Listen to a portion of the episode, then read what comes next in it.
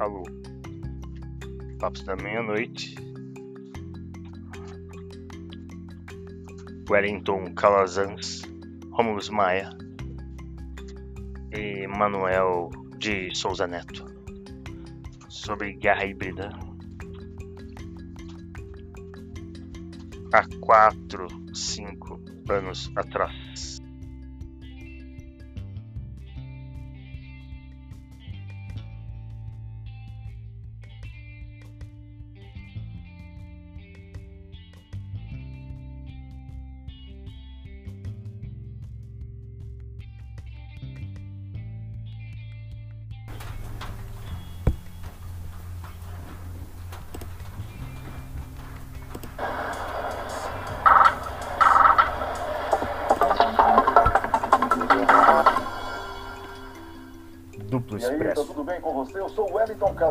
Começa aqui uma entrevista especial com o cientista político, pesquisador e escritor Manuel J. de Souza Neto. Ele que vai conversar com a gente sobre um assunto que tem inquietado muitos brasileiros, guerra híbrida. Para essa entrevista, obviamente, eu tenho comigo meu parceiro e colega, editor aqui do Duplo Expresso, Rômulo Pai. Olá, Rômulo.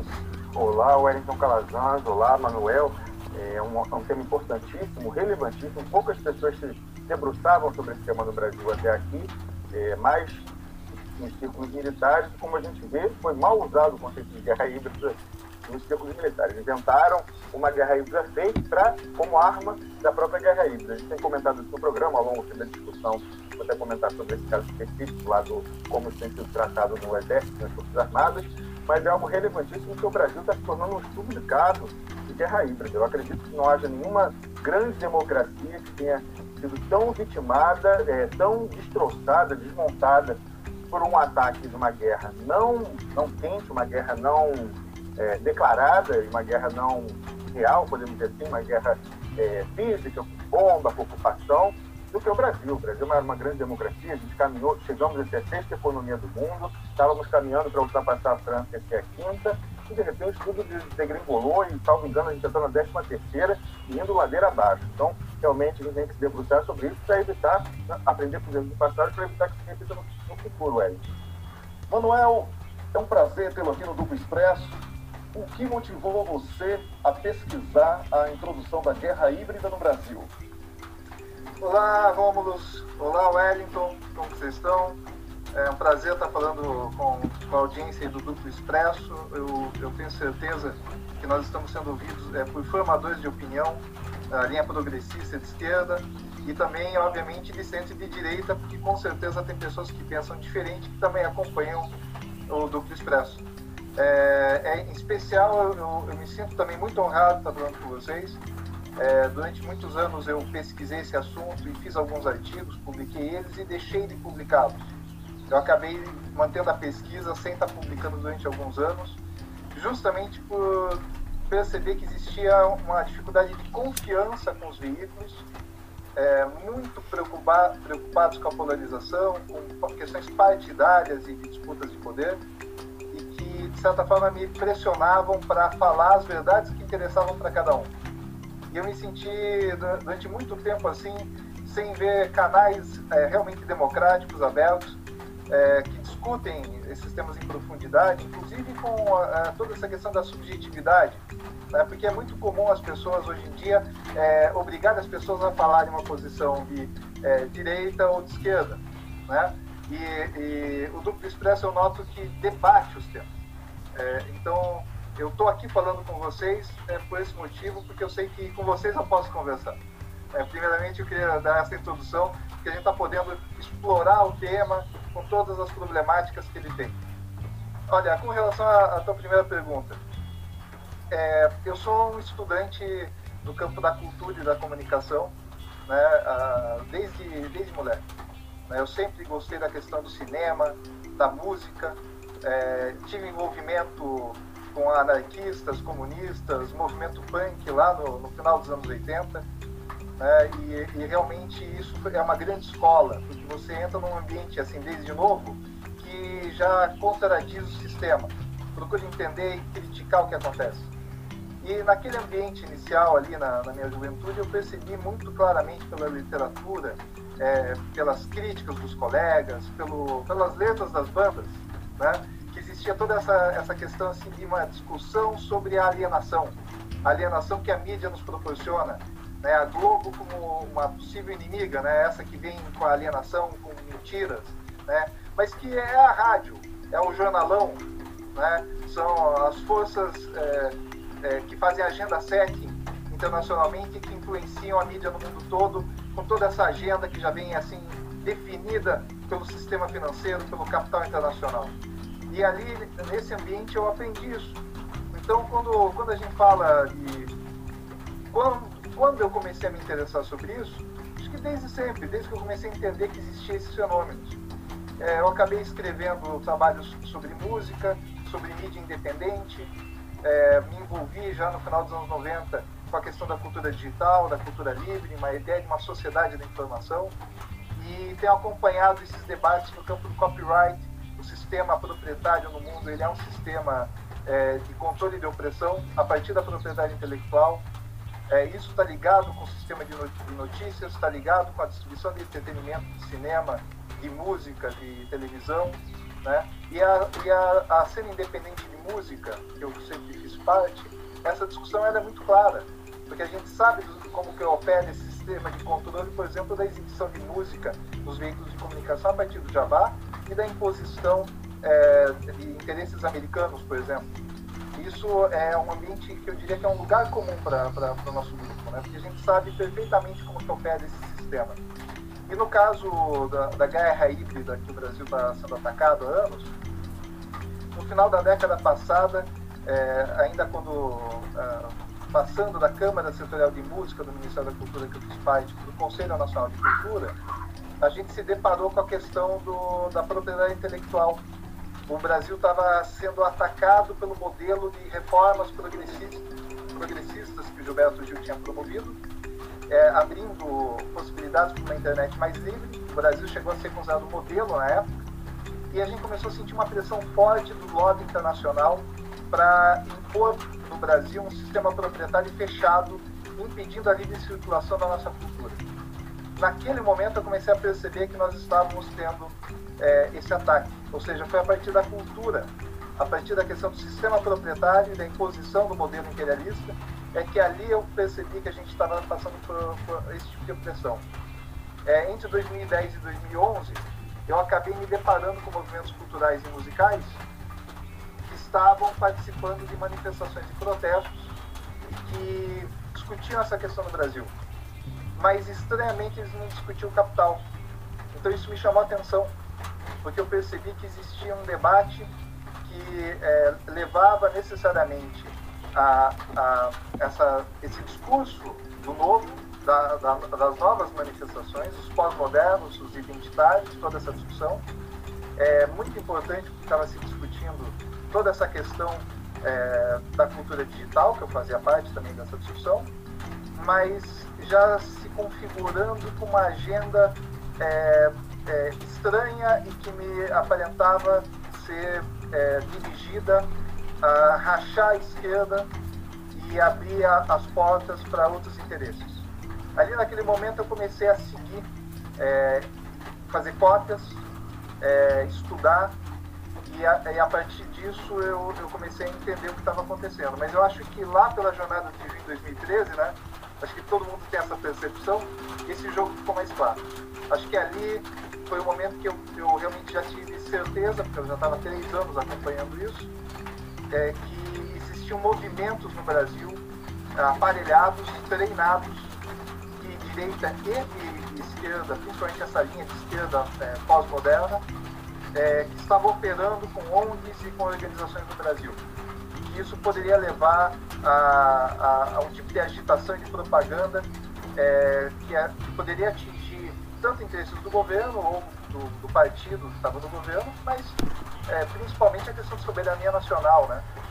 Eu acho que foi um pouco por aí que eu, que eu comecei a me interessar no tema. É, uh, no campo da ciência política, que é a minha formação, eu, eu, sempre me interessei também por movimentos sociais e por mobilizações, organizações. Sempre fui um apaixonado por temas como Mais de 68 na França. Né? Então, foi natural. Foi natural o caminho, porque eu fui percebendo o que estava acontecendo a partir das comunicações, dos memes, das notícias de imprensa, coisas que não eram ditas, né? Você vê coisas que estão nos bastidores e que não saem na imprensa. Acho que foi um pouco por aí.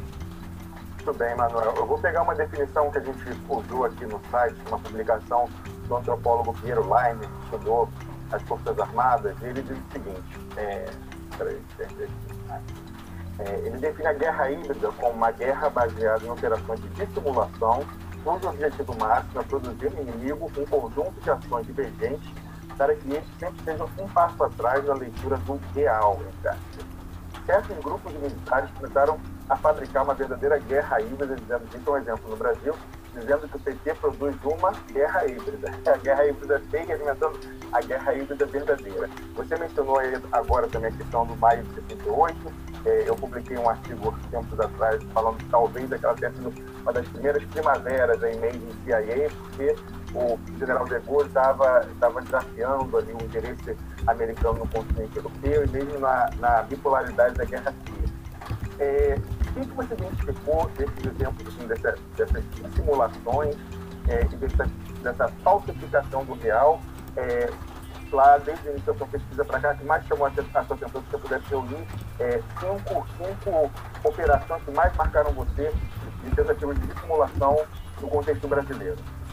Olha, Rômulus, é, vamos primeiro, primeiro um perfeito exemplo, inclusive a crítica mais de 68, o Sartre mesmo, anos depois, publicou um texto criticando mais de 68, é, como foi capitaneado, capturado o movimento e, transformado em outra coisa. É, também é, nós hoje temos acesso a esses artigos que saíram no, no Wikileaks, que confirmam o financiamento de intelectuais franceses né, pela, pela CIA, justamente no mais de 68.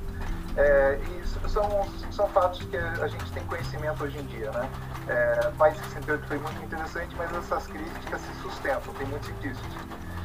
É, o, o, que aconteceu no Brasil, primeiro a gente não pode é, dissociar do, do fenômeno uh, que fica mais visível das primaveras árabes. Né? É, não podemos também ignorar a, questão do vazamento de informações é, é, da, da, NSA, que o Edward Snowden, o Assange e outros é, divulgaram, que o Brasil estava sendo espionado. Né, o número de e-mails é, que o Snowden comentou num ano, inclusive está lá no filme do Oliver Stone, é, parecia algo em torno de 2 bilhões de e-mails no Brasil que foram hackeados né, pelo PRISM, do programa né, de hackeamento foi denunciado.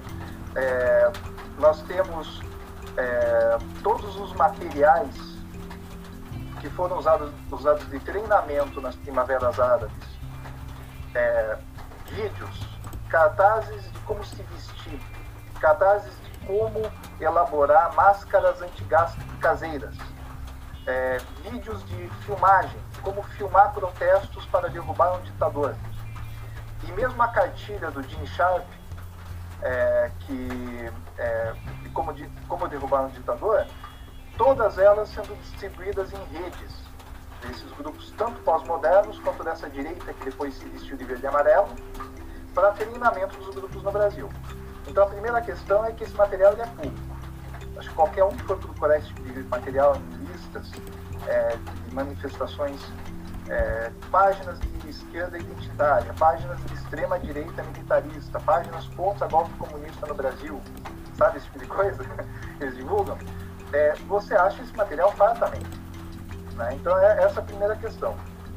A outra é que as técnicas aplicadas é, quando a gente fala de, de, guerra híbrida, elas, elas foram todas localizadas no Brasil. Primeiro, os 192 itens da cartilha do, Jimmy Sharp, eu localizei no mínimo 100 estratégias sendo usadas no Brasil. Então, é uma coisa óbvia, porque é uma cartilha, se você vai lendo, você vai vendo, puxa, mas eu vi isso na rua, eu vi isso nas redes, eu vi isso é, na imprensa. Então, é, pelos mesmos atores. Se fosse uma coisa aleatória, a gente diria que é coincidência, que é teoria da conspiração, né? mas a gente está falando de é, as, as, as mesmas redes que divulgaram esses materiais, utilizando esses mesmos materiais continuamente.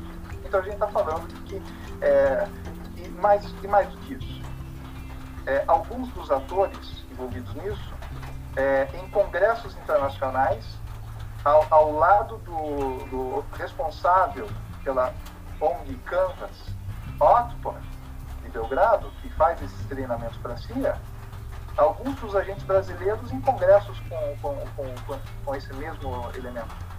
Então a gente está falando de redes de conexões que, como eu falei, são públicas. Né? É, um dos outros elementos que eu acho fundamental são as duas principais redes de financiamento, que eu acho que é um assunto que a gente pode depois explorar mais. Mas é, na esquerda pós-moderna, ou seja, esses que lutam por questões identitárias, eu não desqualifico, são lutas justas, mas eu sou marxista. Né? Então eu consigo compreender uma certa diferença no discurso. Eu acho que esses grupos têm legitimidade, mas nós não podemos ignorar que tem os super ricos do mundo, a plutocracia global oprimindo todos. Então tem que ter os discursos das diferenças e a, a disputa é, é, geral né, do proletariado junto. A gente precisa somar essas coisas. Esses grupos eles ignoram essa última luta.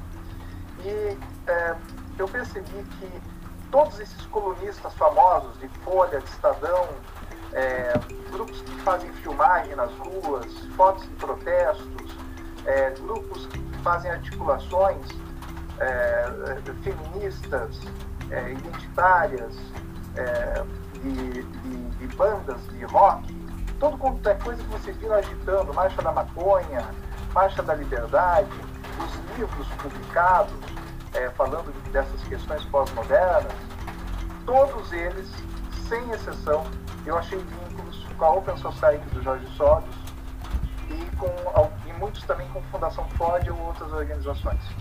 Livros e eventos financiados, é, ONGs com recursos repassados, plataformas e movimentos sociais. Então, é um financiamento dos globalistas, é um financiamento externo para a agitação.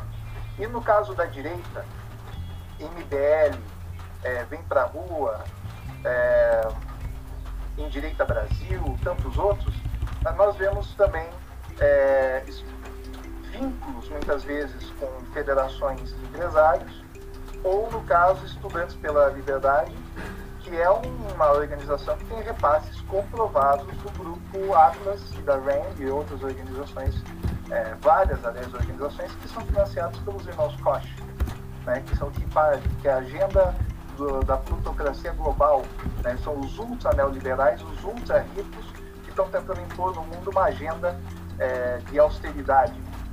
Né? Então, isso são apenas alguns dos exemplos é, dessas conexões mas eu posso dizer para vocês aqui, até tem um artigo que eu, que eu mandei para vocês, para vocês publicarem, é, aqui, é, fazendo aqui uma colinha rápida.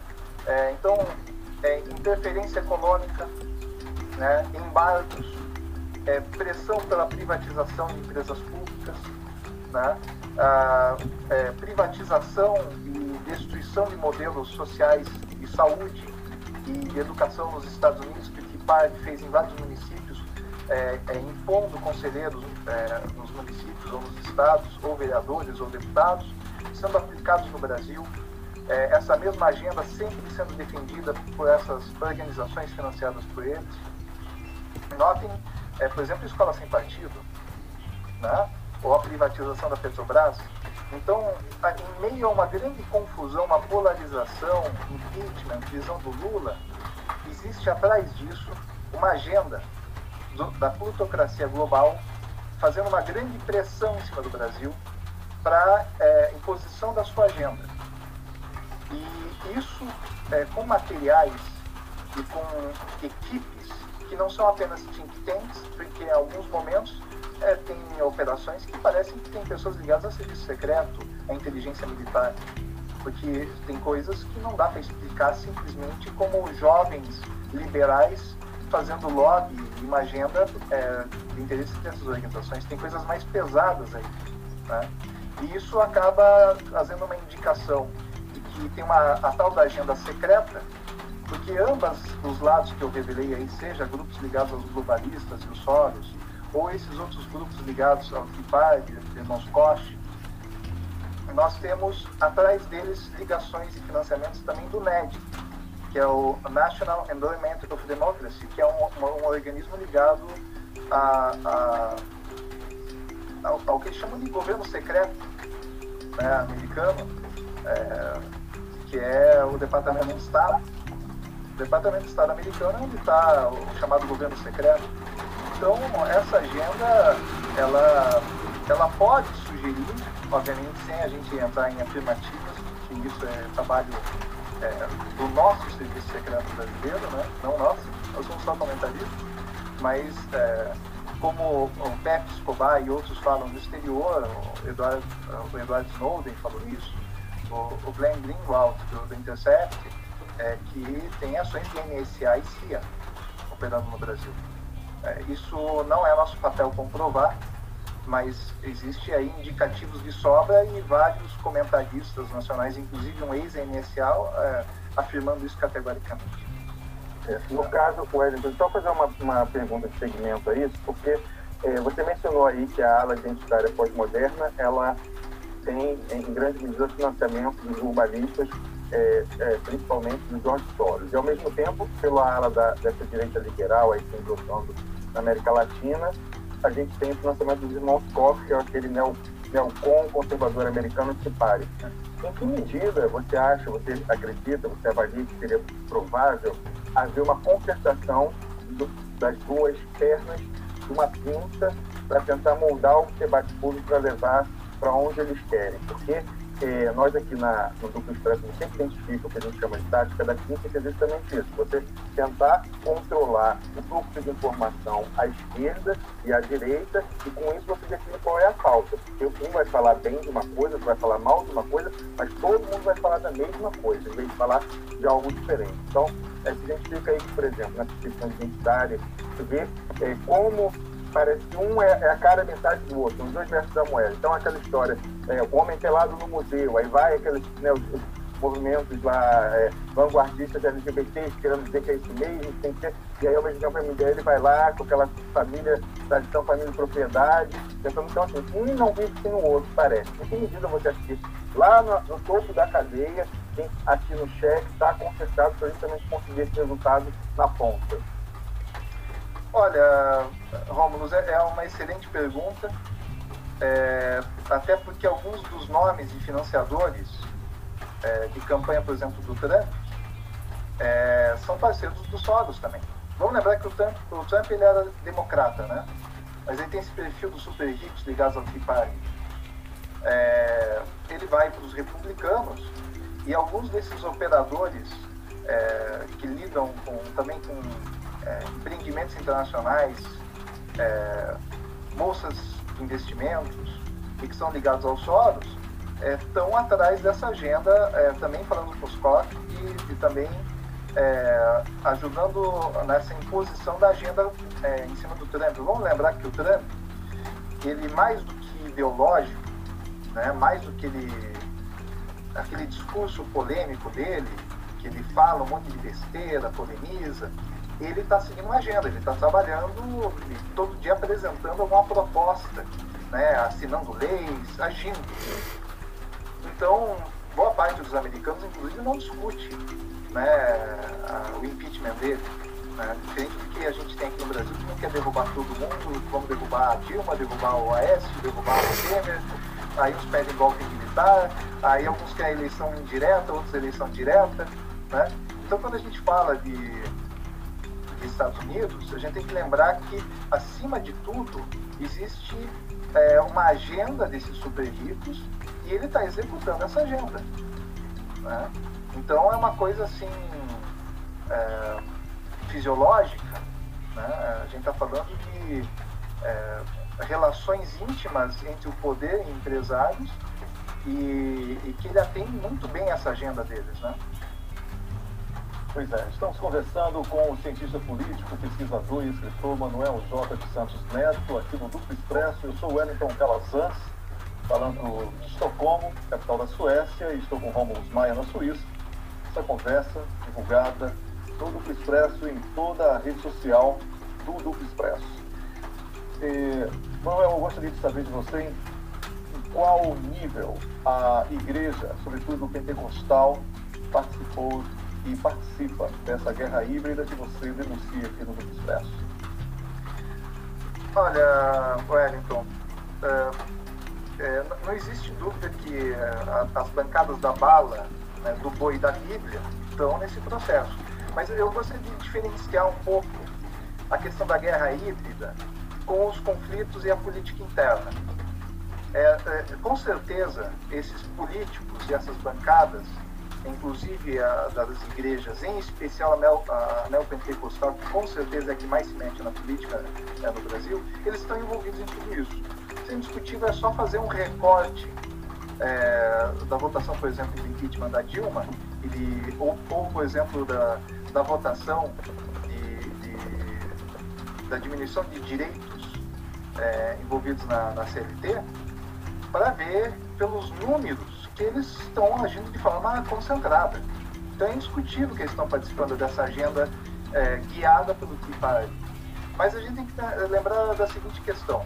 Nós temos no Brasil é, elites que sabem que essa, essas agendas políticas prejudicam a população e eles estão aceitando o jogo. Qual, é, qual é a questão deles aceitarem o jogo? É porque alguns têm crenças. Eu diria que é, linhas de igreja é, neopentecostal fazem parte de uma agenda de, de ideologia deles relacionada ao capitalismo. A própria fé neopentecostal trabalha tudo isso como bênção. Eles acreditam num sistema hierárquico, estrutural e de busca de riqueza como uma bênção de Deus. É a visão deles, eu respeito todas as visões religiosas, não poderia ser diferente, né? É, posso não concordar, mas eu, eu, compreendo que eles têm a sua linha de, de, de pensamento. Eu não concordo com qualquer religião se metendo demasiadamente na política, isso é um outro ponto. Né? Vamos dividir os dois problemas. Mas quando a gente fala especificamente de neopentecostais e outras elites, algumas das elites brasileiras elas dependem do de favores. É, eles dependem de recurso público para promover favores nas suas regiões. O coronelismo, o compadril, essa linha histórica brasileira do padrinho, do pai, né, do salvador, é, é histórica. Né? São coronéis locais que precisam de políticas públicas federais e de repasses nos estados e municípios, deputados estaduais precisam disso, vereadores, prefeitos, para que eles continuem nessa relação, é, mantendo a população em subserviência. É, nem todas as elites, por exemplo, dessas bancadas, estão favoráveis a essa agenda é, de austeridade que está sendo imposta ao Brasil a partir desse monte de, de ONGs e de organizações liberais que estão operando no Brasil hoje é, é, sendo parte fundamental dessa guerra híbrida.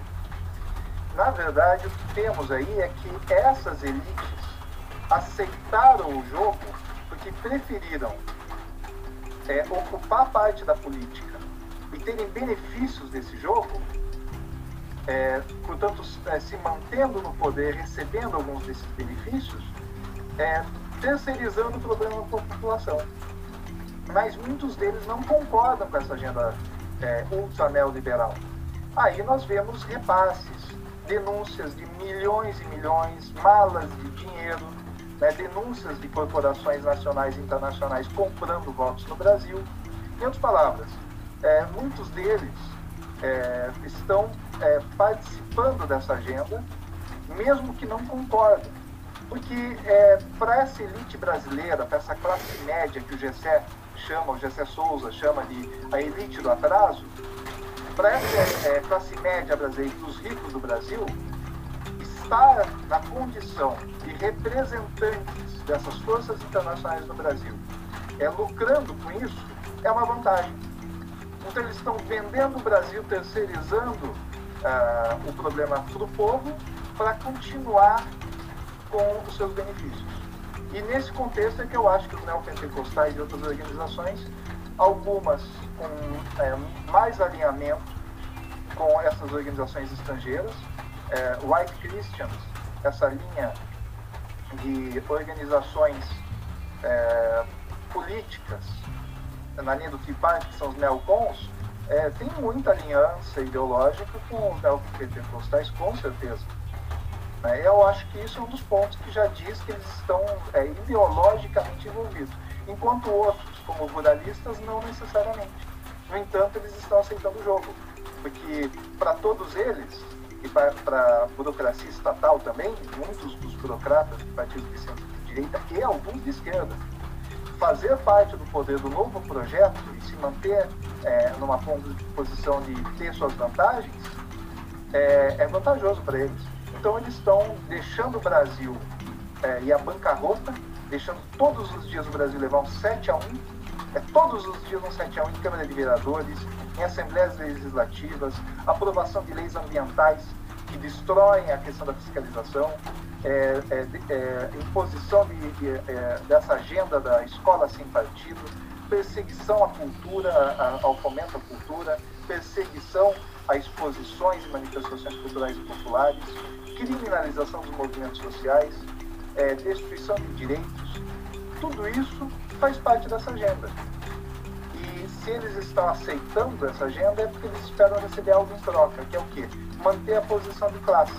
Os ricos se manterem mais ricos no acordo e a classe média tentar se manter na classe média, é, é, manter, mandando o resto da população inteira para a pobreza e para a miséria.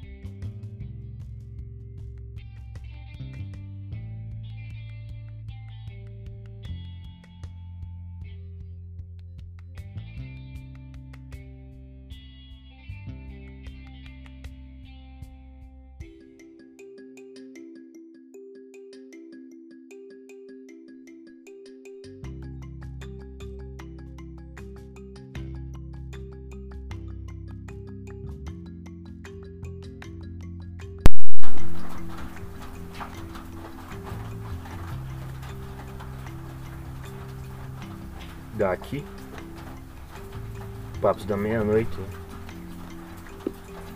Fiz uma pausa para gravar outras coisas e vamos continuar porque esse cara é muito interessante o que ele fala. E ele é um dos primeiros que fala. Depois desse dessa entrevista é que o grupo realmente vai se, se aglutinando e, e vai formando outros grupos. Não é? Eles uma estratégia de fazer um debate num grupo e cada um monta a sua rede de distribuição de bolha, né, que seja. E recompartilhamento. E tá ficando bem eficiente até. Tem bastante gente. É isso aí com vocês. Brasil na guerra híbrida. Entrevista com o cientista político Manuel de Souza Neto. Inclusive é paranaense. Trabalha com música em Curitiba. As perseguições que ele relata são daqui mesmo. Ele já falou do, dos direitos autorais da música, né? Pela área dele, onde ele começou a perceber essas esses usos de lawfare e sabotagem. E na sequência vamos colocar o, os papos do divino, o programa do divino, gravado com o Lúcio Araújo, o Sandremano Costa. É sobre direito autoral no Brasil.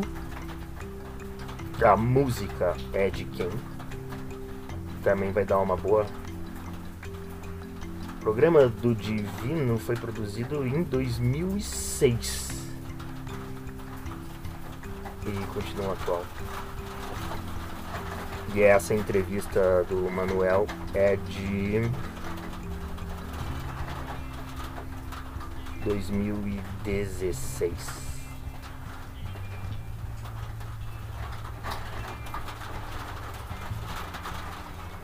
É, nós. É, Manuel, ali no início do golpe, do, dizer, já na conclusão do golpe, no início de 2016, na conclusão pouco antes da votação legítima é, do golpe na, na Câmara dos Deputados e mais tarde no Senado, a ex-presidente, em virtude do golpe, até o fim desse ano, presidente continual, Dilma Rousseff, deu uma entrevista à Russia Today dizendo que ela não acreditava, que ela desconhecia qualquer, não acreditava em nenhuma intervenção americana no golpe, nenhuma interferência estrangeira. É, a repórter ficou perplexa, repetiu a pergunta e ela mais uma vez afirmou que não tinha, que o golpe começava e terminava no Brasil, no Eduardo Cunha.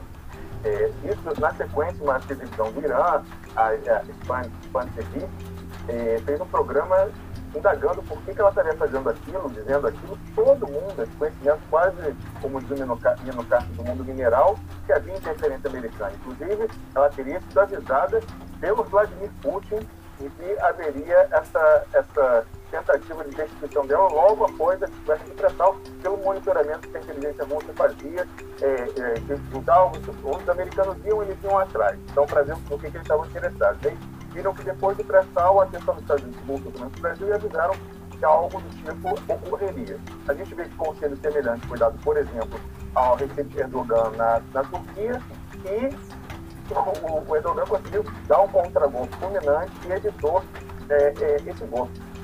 Aqui você acredita Titio é, Putin. A, a, a, não tomada de posição da, pela ex-presidente Dilma Rousseff com relação é, a esse aviso que ela recebeu você acredita em uma ingenuidade do brasileiro com relação a esses temas geopolíticos, geoestratégicos? Ou você acha que ela não quis demonstrar, talvez, ali uma impotência, uma incapacidade de uma presidente que estava sendo minada na própria casa por uma potência estrangeira?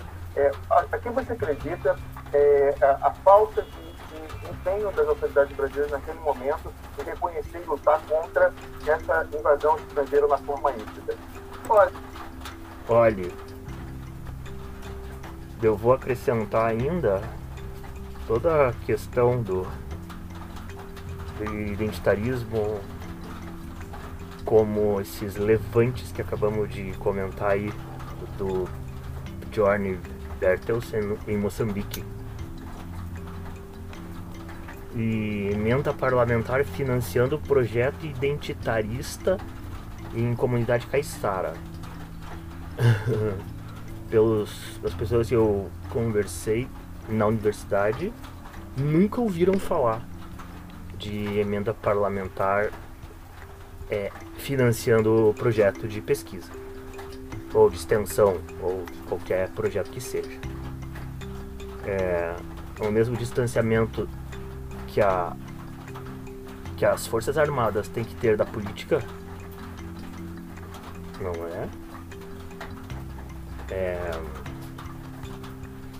as instituições de pesquisa, instituições de segurança, vigilância, talvez, elas têm que ser um projeto de Estado e não um projeto de governo.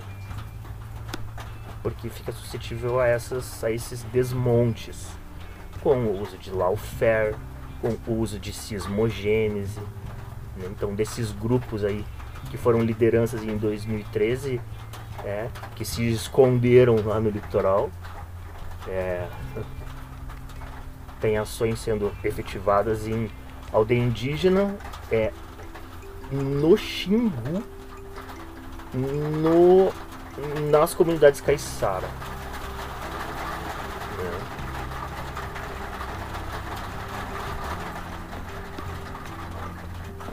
Chuva. Vamos na chuva mesmo. Tá aqui. Primeiro Planalto Paranaense. Dia 4 de janeiro de 2023. Olha, tem várias teorias, inclusive, infelizmente, já ouvi da própria esquerda gente dizendo mal da Dilma, que ela eventualmente já era parte desse acordo internacional, ou seja, um agente dessas forças. Eu, eu desconheço isso, eu não entro nessa linha de, de, de afirmação.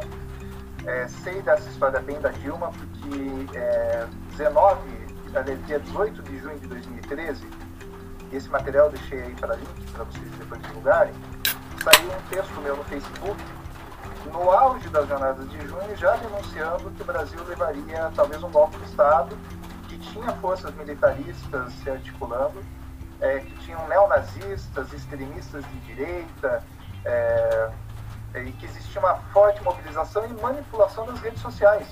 Veja, o que saiu agora do caso da Cambridge Analytica, é, que foi denunciado é, no The Guardian, é, associando o Facebook à manipulação das massas, eu já havia falado e esse artigo foi publicado no dia 20 de junho no Paulo Henrique Amorim, lá no Conversa Fiada. Ah. Foi, foi uma grande repercussão, ele, né? circulou, né? vários blogs deram. É, e eu deixava claramente, temos que tomar cuidado, porque daqui para frente é tentativa de golpe de Estado. E esse texto saiu no blog da Dilma. Eu não é, acreditava que isso ia acontecer. Eu um print bem bonito disso foi o dia que o artigo meu saiu no blog da Dilma. Imagina, Quer dizer, as pessoas... ela foi alertada de todos eu os lados. É, por que, que ela não reagiu? Eu tenho minhas suspeitas, mas é, antes de falar o porquê ela não reagiu, vamos lembrar aqui, fazer um breve retrospecto. Aqui eu tenho uma colinha aqui, porque são muitos países. Notem, é, tentaram na Síria, na Venezuela e na Ucrânia e teve reação, e a Ucrânia teve ajuda da Rússia. Né? Tentaram essas primaveras, primavera laranja, né? a Revolução Laranja, Revolução de Cores, etc. É, Líbia, Egito, Tunísia é, é, tiveram certos problemas. Né? Marrocos. Né? Derrubada de governos, morte do, do, do Muammar Gaddafi, no caso da Líbia. É, protestos na Argélia, Bahrein, Djibouti, Iraque, Jordânia, Oman, Iêmen, Kuwait, Líbano, Mauritânia, Marrocos, Arábia Saudita, Sudão, Estado Ocidental, quer dizer, eu tendo que recorrer à cola aqui de tantas intervenções internacionais que tiveram parecidas pelo Brasil. Né? E tivemos também República Tcheca, é, interferência em eleições, Nigéria, Índia, Argentina, Quênia. Né?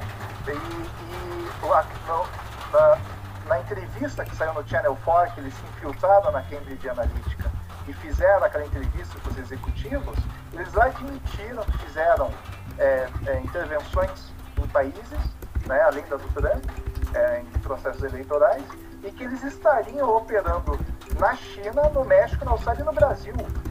Isso está na entrevista, aliás, não é nem uma entrevista, é um vazamento de vídeo é, que o, o, Channel 4 fez né, é, com os executivos da Cambridge, Cambridge Analytica, que é quem manipula as redes sociais no Facebook é uma das principais de centenas de operadoras que o Facebook deu licença. E, e licenças especiais para é, lidar com os algoritmos mexendo dentro das redes do, dos perfis dos usuários. Uma única consultoria de centenas de consultorias. Então, esses jogos eles estão se dando há muito tempo, desde as primaveras árabes em 2010.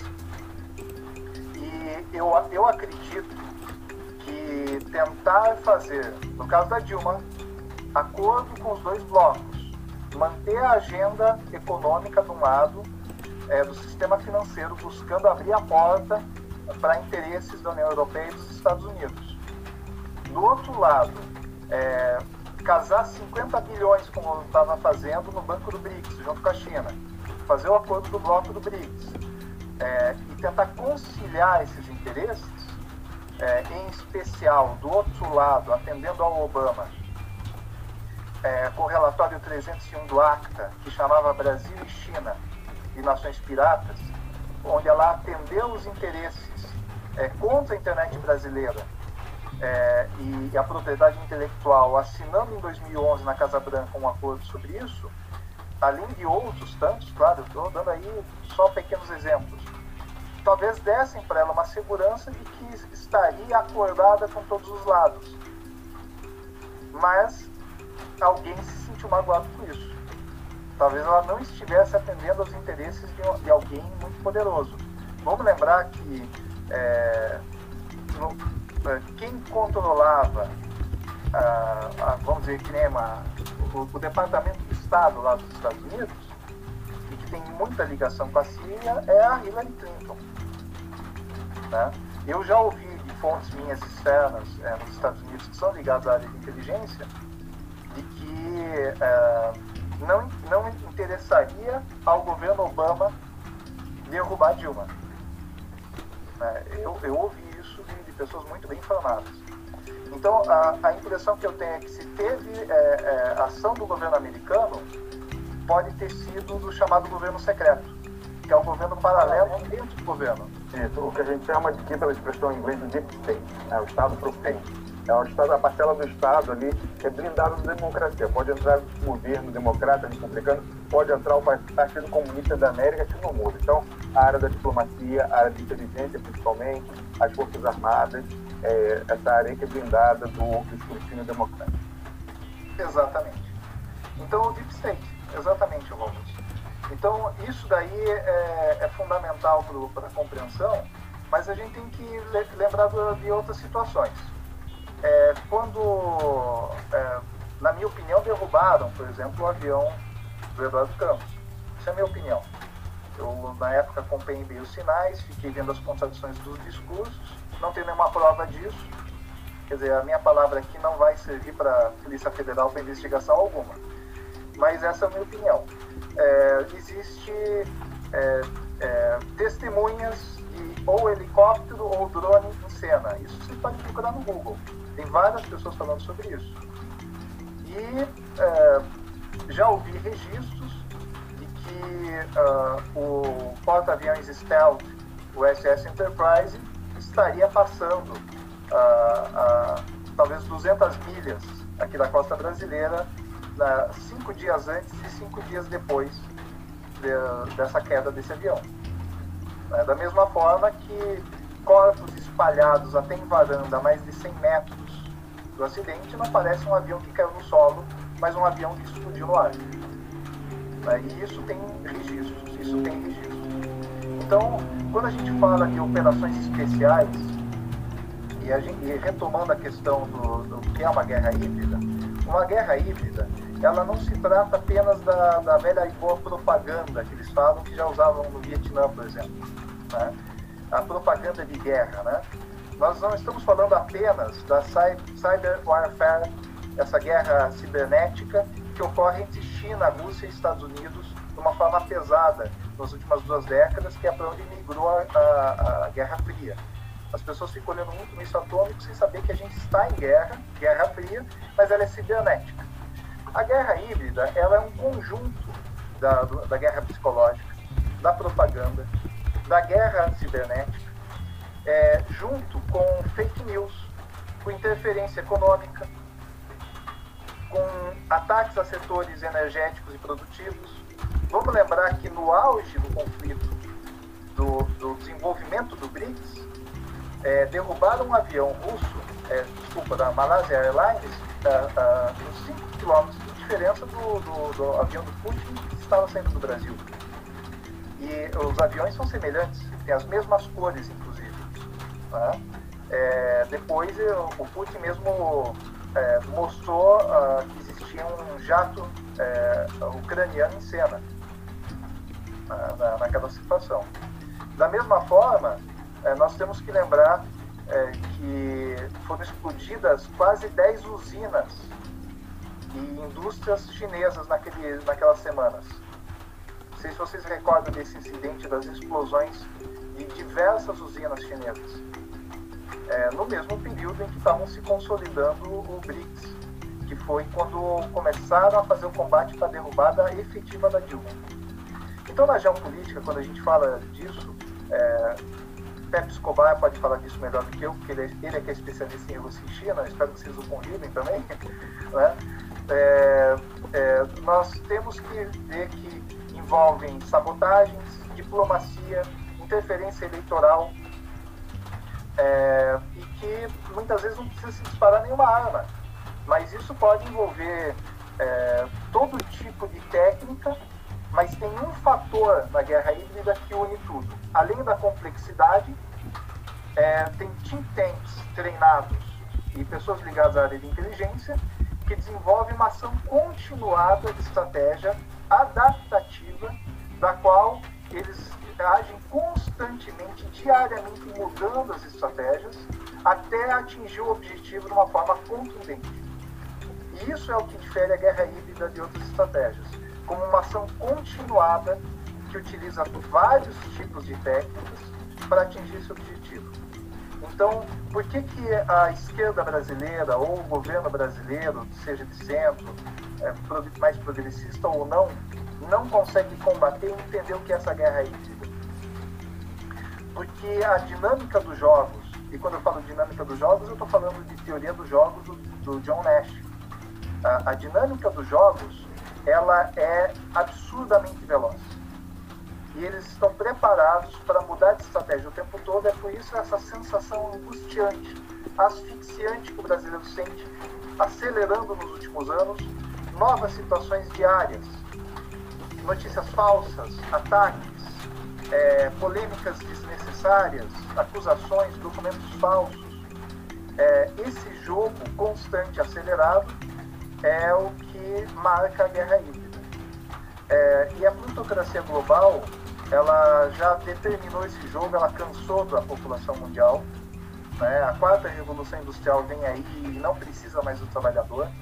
É, o Agamben, o Zizek, Slavoj Zizek, o Chomsky, todos eles vêm falando desses processos de ataques que passaram nos países europeus é, é, dentro do sistema democrático, impondo austeridade e desenvolvendo é, sistemas de opressão e de, de violação de liberdades individuais.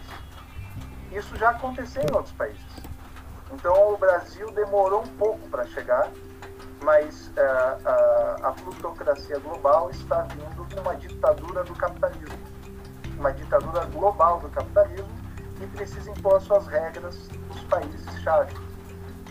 É Manuel, só uma observação, porque algo que eu estava vendo aqui ainda hoje, um exemplo claríssimo disso, da, do, freio à democracia e à vontade popular, é o que acabou de acontecer na Itália. Na Itália ganharam dois, é, os partidos mais votados foram dois movimentos antissistema, o movimento Cinco Estrelas e a Liga Norte, é, diferentes matizes, um mais um populismo mais social, o outro um populismo xenofóbico, mas formaram uma maioria e foram presidentes da República tentar formar governo. Ao eles indicarem para ministro da Economia é, um nome de uma pessoa que era eurocético e a favor, um, crítico ferrenho, um acadêmico respeitado, professor universitário, com diversas premiações, mas uma visão crítica da União Europeia e especialmente da moeda única europeia. O presidente da Itália, que é uma pessoa do sistema, falou: não, eu não aceito esse ministro. É algo raríssimo na Itália. Porque lá existe é um parlamentarismo. A figura, inclusive, o presidente é eleito de forma indireta pelo Congresso. É uma pessoa que tem o respaldo popular, como tem uma maioria formada numa eleição por sufrágio universal. Ele falou que não aceitava, por isso o gabinete, que tinha quatro dias de nomeação do primeiro-ministro, é, se rompeu, provavelmente vão caminhar para uma nova eleição por causa disso.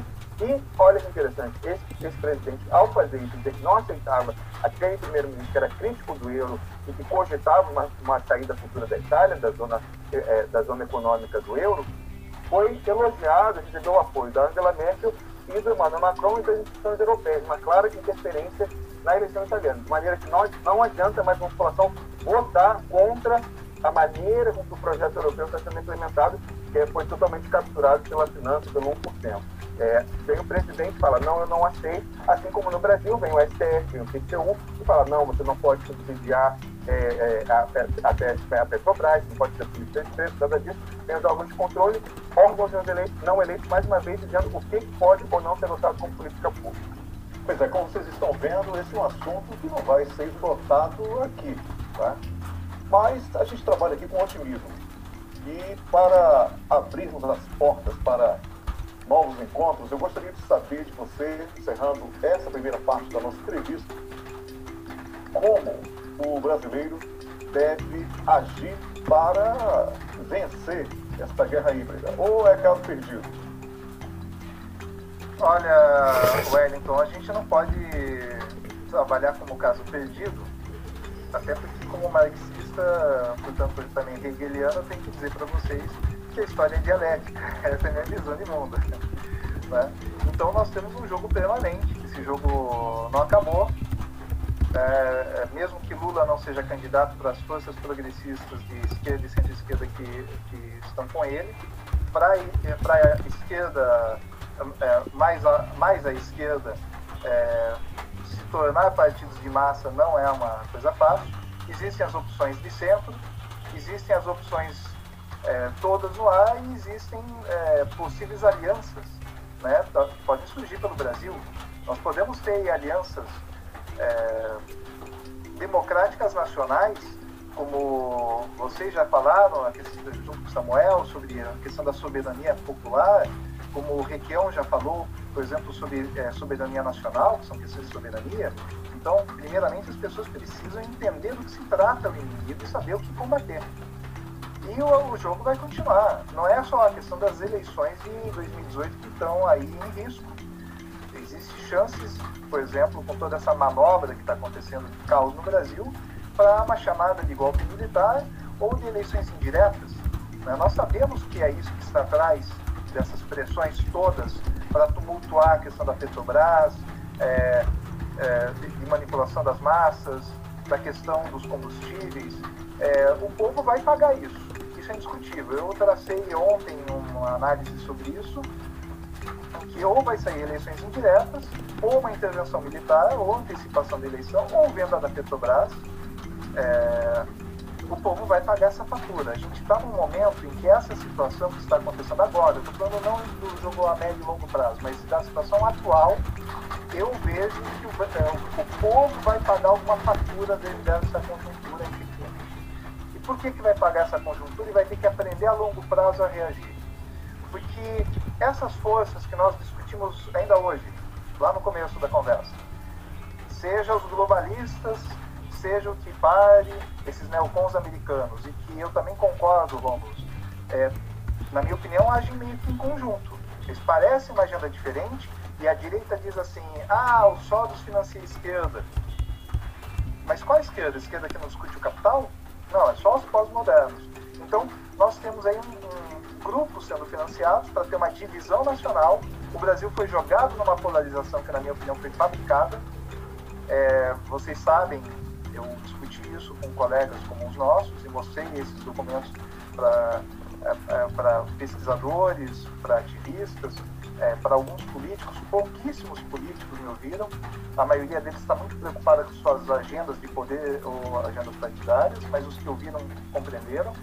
Eu já localizei mais de 130 mil documentos sobre a questão da guerra híbrida no Brasil.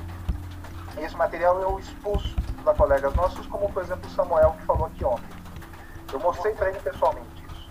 Né? Então, esse material ele existe é, e ele me diz o seguinte, fomos jogados numa polarização, ele realmente enfrenta é, é, planos de poder diferentes da, dessa direita extremista brasileira, desinformada é, e que vem aí com a ideia de um salvador que não sabe nada de nada. Nós temos o, o, a esquerda é, não tendo alternativas diante de tantos ataques, o grupo que estava com, com a esquerda institucional, com o governo do PT, passou por uma lawfare. A lawfare em cima do Lula e da, da, da Dilma são parte da guerra híbrida, mas a guerra híbrida está num contexto maior. A gente tem que lembrar que é um ataque ao Brasil, a soberania popular e nacional. Então a guerra híbrida, ela atinge tudo isso. E devido ao discurso de todos os grupos serem temos que defender o nosso lado em oposição ao outro lado, e no Brasil ficar esse choque não estavam informados sobre a geopolítica, que não estavam informados sobre a manipulação de organizações no Brasil, é que não estavam informados por interesses dessas corporações e da plutocracia global, esse 1% que quer mandar no mundo. É, eles ficaram numa briga interna, não vendo, enquanto isso, que o Brasil estava levando essa goleada do 7 a 1 diariamente. Então, a partir do momento que a gente começar a promover mais estudos, eu já propus que os nossos dados sejam divididos com mais pesquisadores acadêmicos, ativistas interessados, é, tem muito material para indexar, para cruzar. É, se a gente criar frentes pela soberania popular, é, se as pessoas se debruçarem em quem é o verdadeiro inimigo que está atingindo todos, todos os partidos e interesse nacional, que é esse combate da guerra híbrida. Se as pessoas se debruçarem sobre isso, existe chance sim dos movimentos sociais, sindicais, partidários, sem partido, não importa, esquerda e de direita, porque tem organizações de direita que quando souberem do que se trata esse plano de destruição do Brasil, eles vão perceber que a briga é inútil. E tem certas brigas que é o problema da eleição. Essa existe. Uma disputa é legítima na democracia que os grupos defendam suas agendas. Então, eles vão disputar as eleições e vão ver qual bloco vai ficar no poder. Isso é legítimo.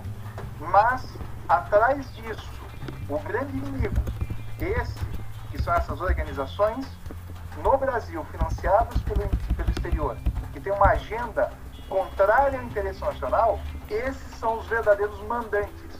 São esses que financiam é, no Congresso desmonte de direitos. São esses que financiam organizações para pressão em cima do, do Congresso, das Assembleias Legislativas e das Câmaras de Vereadores.